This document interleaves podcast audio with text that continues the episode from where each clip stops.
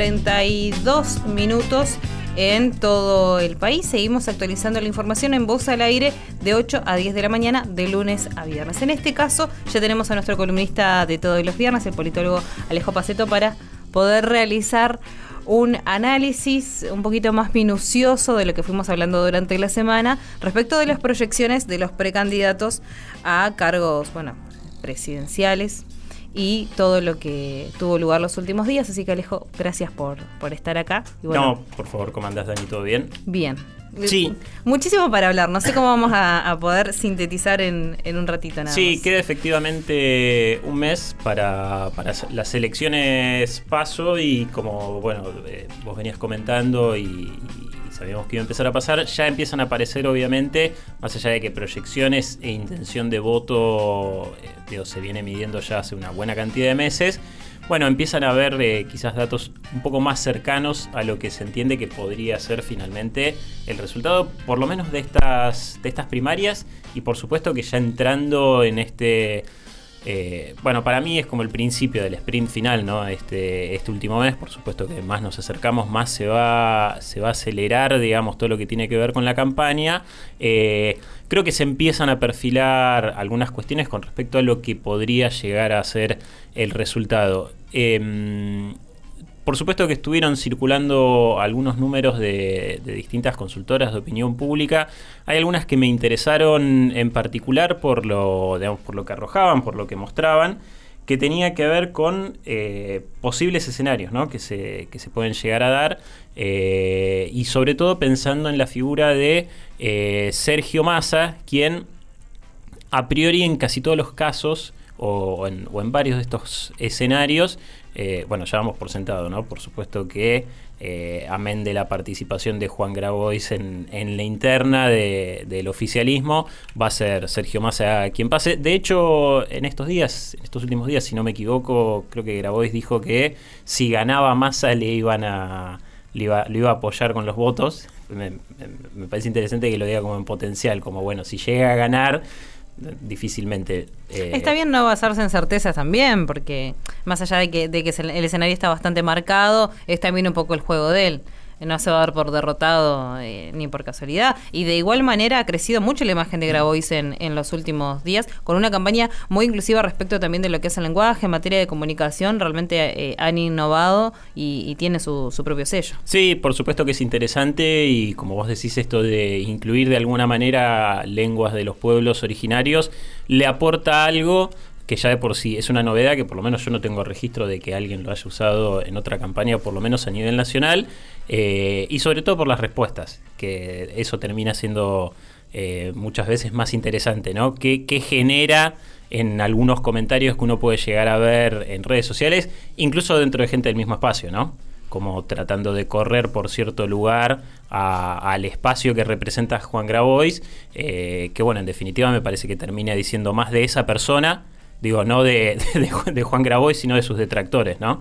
Eh, pensándolo sobre todo en, gente de ese espacio. Pero volviendo, perdón, a la original eh, que, veníamos comentando, eh, hay algo que, como te decía, estuve notando mucho en este, por lo menos en esta última semana, y, lo que entiendo que podría marcar más la, tendencia hacia, hacia, las elecciones paso, y es cómo se termina, digamos, de alguna manera, o se, empieza a, acomodar eh, esto que tiene que ver con eh, marcar un clivaje bien amplio entre Sergio Massa y Patricia Bullrich, ¿no? Eh, que, efectivamente sea ahí la, la principal confrontación no te digo que se corre del escenario Horacio Rodríguez Larreta porque por supuesto que queda todavía la, instancia de las PASO, es un candidato desde ya competitivo, pero, pero lo charlábamos en anteriores encuentros en, este espacio, hay eh,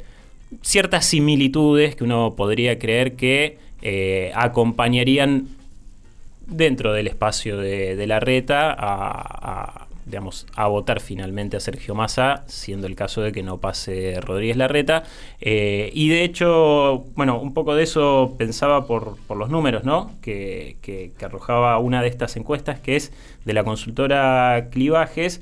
Eh, donde ellos ya empiezan a notar una tendencia en, en lo que tiene que ver con, específicamente con la interna de Juntos por el Cambio, una diferencia de poco más de un punto porcentual entre Patricia Bullrich a favor ¿no? de, de Patricia Bullrich con respecto a Horacio Rodríguez Larreta eso también le da un 33,9% de intención de voto frente a un 30,5% de intención de voto de todo el espacio del oficialismo, por supuesto juntando los votos de los, potenciales votos ¿no? de Sergio Massa como de Juan Grabois.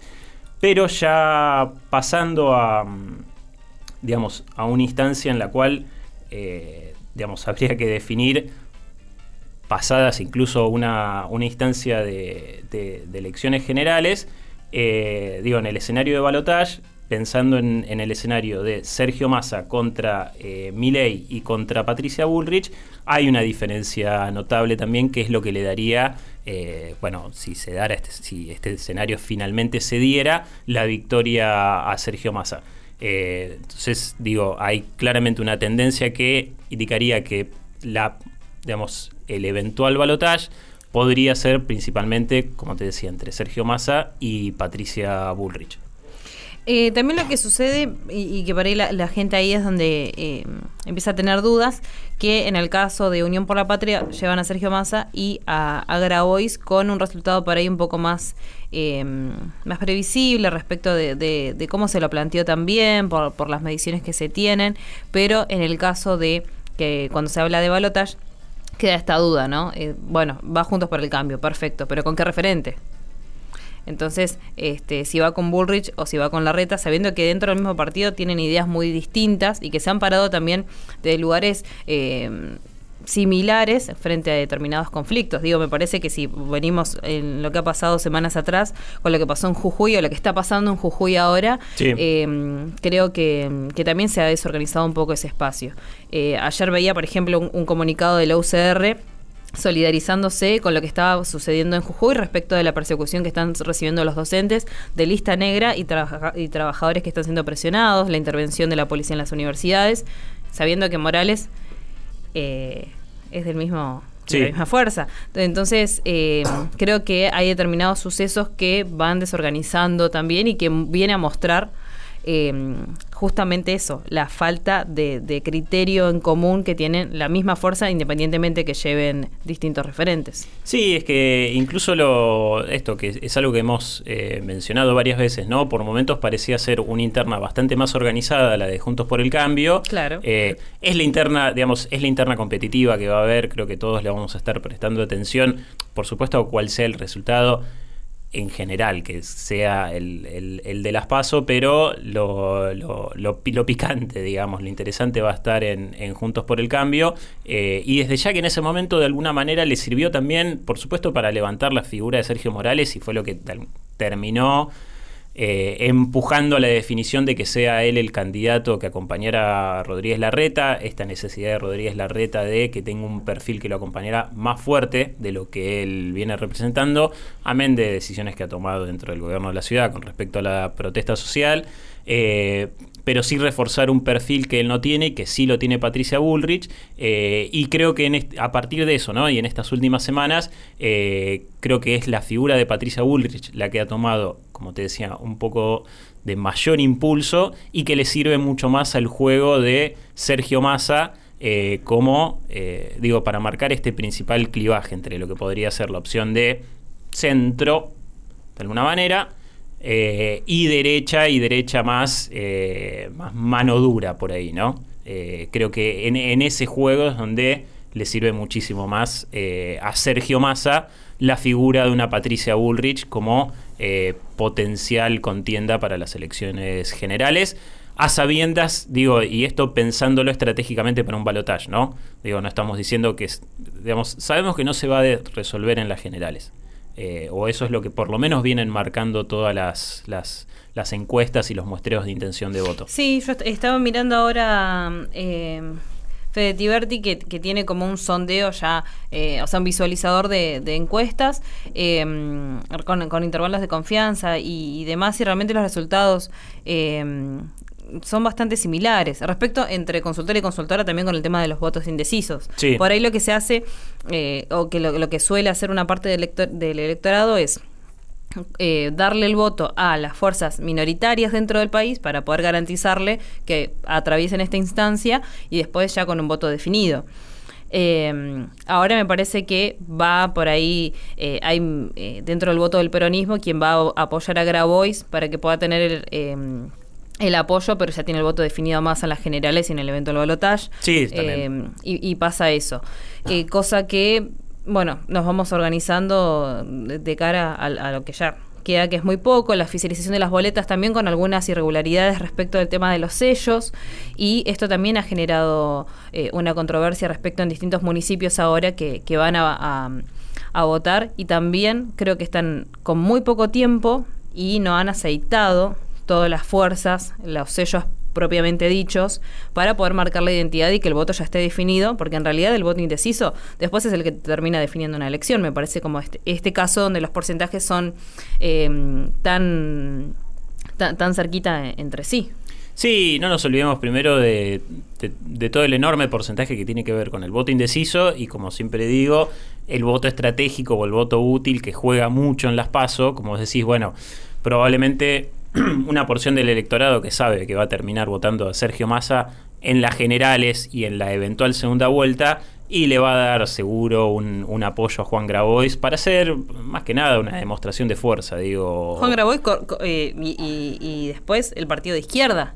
Sí, este, que lleva que la, única una de las dos candidatas de que son mujeres que también viene a marcar este y el frente de izquierda es el único que invirtió fórmula por ejemplo que también marca cómo ha sido el liderazgo dentro de, la izquierda en sí, respecto de que para las elecciones pasadas lo tenías a Nicolás del Caño al frente y a Miriam como vicepresidenta y ahora solamente lo invirtieron. Entonces, eh, también tiene que ver el tema de quiénes son los máximos referentes de cada espacio. Sí, sí, por supuesto. y no nos olvidemos que en definitiva estamos hablando de las elecciones paso que no terminan resolviendo nada a nivel de, distribución de bancas, ni de asignación de cargos, ni absolutamente nada, y, no dejamos de manejar esta ansiedad de que ya estamos pensando en escenarios, ni siquiera para la general, sino para la segunda vuelta, que la segunda vuelta de ser eh, la fecha es el 19 de noviembre, o sea, falta un montón. Digo, en todo este mes que nos queda para las PASO, faltan todavía, van a seguir seguramente sucediendo hechos políticos importantes. Nos quedan, creo que, tres viernes, si no me equivoco, tres columnas hasta, hasta el momento de las PASO. Eh, después las generales, digo, el proceso no parece, pero todavía es largo. Tenemos. Eh, la inauguración, hay que ver ahora cómo impacta, la inauguración del gasoducto Néstor Kirchner, para los próximos días también, porque creo que acá juega en cuanto a comunicación política un factor determinante que es la fugacidad de las noticias y, la capacidad de entusiasmo, sorpresa y permanencia de un Estado en sí eh, respecto de, este tipo de hechos. Eh, respecto de lo que es, bueno, los datos del INDEC que se conocieron en la jornada de ayer, que parecería beneficiar a, Sergio Massa por un lado, y en este sentido, y hablando del candidato de Unión por la Patria, en cuanto a lo que es un posible acto de la CGT previsto para el 19 de julio, para la semana entrante, que bueno, es un, o sea, que, que, la CGT brinde su apoyo de manera abierta, también deja al descubierto la cantidad de sindicatos y por ende de trabajadores que este, ya estarían dentro de, del voto definido para acompañar a Sergio Massa en las elecciones. Ya que nombraste lo que fue la inauguración del gasoducto, creo que también habla un poco del, del estado del, del, debate público, ¿no? Porque, como dijimos muchas veces, eh, un gobierno con una ausencia casi, total de narrativas o de épica en la cual montarse, eh, bueno, fueron un par de días que parecía que el gasoducto era lo principal del, del proyecto político, generó por supuesto ruido y algunos, algunos cruces eh, dentro de la campaña.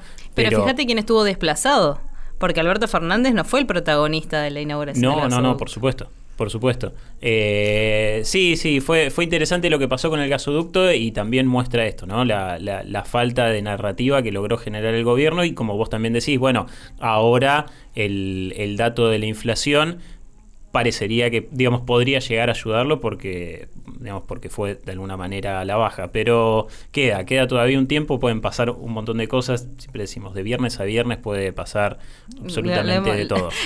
lo hemos comprobado. Eh, dejaría para la próxima instancia dialogar sobre el tema de la construcción del mensaje en campaña, ya que se escucha como mucha crítica hacia el otro y los spots son eh, segundos al aire en, medios masivos de comunicación donde se, eh, se focalizan determinadas fuerzas en el desprestigio y la crítica hacia, hacia los otros partidos y no sobre em, eh, la construcción de, un verdadero eh, esquema de campaña en caso de ganar las elecciones. Y me parece que eso es también un poco la mentalidad que se tiene en política de este, la postura que tiene la misma fuerza para encarar eh, un, un escenario victorioso. Que yo creo que eh, todos se, consideran ganadores, ¿no? Pero lo sabremos recién el, 13 y a, las, y a, últimas, a últimas horas de, ese domingo. Así que nos va a quedar para trabajar eso la, semana que viene, así que, mm, bueno, esperaremos las novedades y van a transcurrir estos días. Y ver, qué pasa. Más o menos de, una forma eh, tranquila, por así decirlo. Sí, por supuesto. Vamos a tener todavía varios temas para tocar de cara a las pasos, así que nos veremos viernes que viene. Exactamente. 8 de la mañana, 58 minutos en todo el país. Estuvimos escuchando el análisis político de Alejo Paceto, nuestro politólogo aquí en Voz al Aire. Nosotros estamos hasta las 10 de la mañana. Recordá que tenemos entradas para sortear 2996 345635 nombre y últimas tres cifras del DNI, para participar para las entradas de la Visión Festival de este fin de semana. Río Río Radio Radio Radio. Desde Neuquén, Desde Neuquén en la 90.9.